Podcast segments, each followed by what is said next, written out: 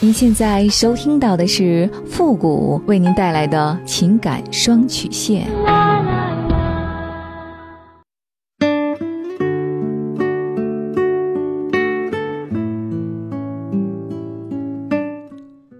你没有主意，我可以给你；你没有方法，我可以帮你。您现在正在收听到的是由复古给您带来的情感双曲线，也就是为您解答在情感上遇到的所有的问题，包括亲情、友情和爱情。好了，那么接下来时间呢，让我们来关注一下今天的问题。这位朋友呢，他说：“傅老师你好，我结婚六年了，我们生活在上海，但我们不是上海人。我是河南的，我老公是甘肃的，但我们都在上海落户了，我们都是博士。我今年三十七岁。”今年上海疫情的时候，我们的二宝也出生了。大女儿呢，今年六岁了，马上就要上小学了。二宝是个男孩，现在才十六周。我老公呢出轨了，和他出轨的那个女人呢，也已经结婚了，而且有个女儿。但是我老公现在铁了心的要和我离婚，要和那个女人在一起。我老公说，那个女人和她的老公当初是为了结婚而结婚的，根本就没有感情。只有我老公这边离婚了，那个女人随时都可以离开那个家。他们俩呢是准备以后要结婚的。他说：“我们这结婚这六年当中，我根本就没有照顾好他和孩子，没有给他们做过一顿饭，有时候呢还任性的老是发脾气。他和这个女的是疫情的时候认识的，虽然说只在一起短短不到半年的时间，但是这个女的改变了他的人生观。”价值观，还有对家庭和婚姻的看法，让他知道了，原来不止老公应该照顾老婆，老婆也是可以照顾好老公的。这个女人很会做饭，厨艺非常好，所有在外面看到的菜她都会做，还经常煲汤送去我老公的公司。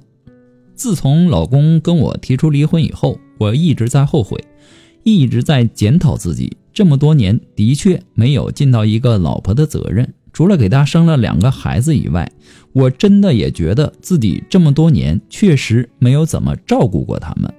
老公的早餐我基本上没怎么管过他，他经常是空着肚子自己去外面解决。但是现在我认识到我错了，每天都在改变自己。虽然说二宝现在还小，可一日三餐都在给他做，但他根本不领情。他说：“这是因为要离婚了，我才去改的。他不要我因为这件事儿改变我自己。结婚这六年一直都是这么过来的，现在一切都已经来不及了。造成的伤害总是要付出代价的，离婚就是结果。孩子永远是他的骨肉，即便我们分开了，也改变不了这个事实。这个世上没有谁离开谁的。他对我已经没有感情了。”只是把我当成孩子的妈妈，在那个女人那里，他才知道什么是爱情。他现在很爱很爱她，他觉得她是个很好的女人，不管是她的家人还是她的老公，只是和她在一起的人都是很幸福的。这样的好女人应应该得到自己的幸福，不应该活在那样不开心的婚姻中。他想要去照顾她。他说：“他心里现在一半是那个女人，一半是我们的两个孩子，没有我的空间了。他也不知道要怎么选择。现在他已经在外面自己租房了，只有周末才回来陪孩子。他说要自己冷静冷静。但其实我知道，他是和那个女的一起住，他们一起买了所有的家用电器和生活用品。我老公的工资呢，比我多一万五，他年薪七十万。”所以呢，这些钱对于他来说不是什么大问题。我们在上海的房子呢，他说离婚之后也留给我和孩子，车就一人一辆。我们现在的情况呢，他还没有和家里人说，不是因为不想说，而是不知道怎么说，怕我们的父母年纪大了，知道以后受不了。但我已经和他父母说了，他的父母呢也很反对他这样，一直劝我忍忍，他要静静。就让他静一段时间，不要去逼他。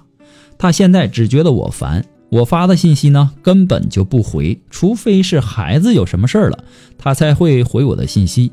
但是我真的割舍不下，我真的知道错了。这么多年真的挺辛苦他的，为了这个家，忍受我不少的脾气和任性。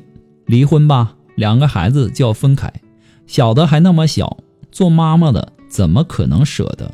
这么多年的感情，他说不要就不要了，但是我不行。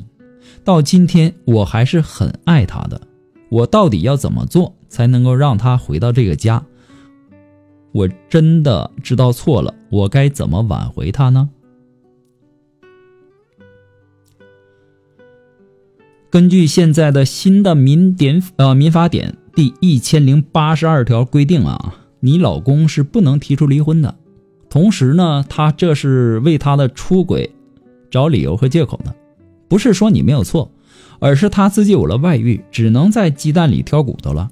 如果说你不好，那结婚几年之后就应该和你离婚了，而不是你们在一起生活了六年，并且你为他生了两个孩子之后才想和你离婚的。只是因为他在外面有了其他的女人而已，不得不说你的各种不好，好让人家觉得啊，他要离婚是因为你的过错才离婚的。想离婚，他就会挑你很多的毛病，并且经过加工，把自己变成受害者，以博取大众的同情，然后同意他的这种恶心的做法，啊，说是你这个咎由自取的。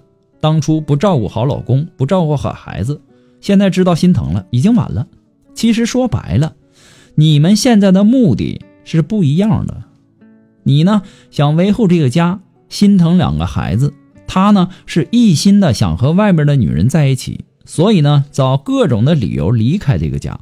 所以呢，我认为你现在应该稳定住自己的情绪，每天该干什么就干什么，然后呢，对老人好一点。照顾好两个孩子，如果他非要离婚，我也建议你一定要走司法程序，不要协议离婚。你们的婚姻就算是到了法庭，法官也不会因为你没照顾好他而判你们离婚，肯定是先调解。如果说他非要说你们没有感情了，非要离婚不可，那么现在的情况是他完全可以净身出户的，对你很有利，无论从时间上、财产上还是精神上。还有这个司法程序，它都会对你有利的，而且现在的民法典第一千零九十一条，对他来说是很不利的，所以说呢，你也要参考一下。看起来呢你是不幸的，但是呢，我更感觉通过这次的事情呢，反而让你更加明白了生活，明白了婚姻，让你学会了反思，这是一件好事，对吧？你现在应该明白一个道理。你喜欢的东西啊，一定要付出代价以后才能得到，而且是心安理得。你想想，如果人家平白无故的送你件大礼，你敢要吗？肯定心虚吧。这和感情是一个道理。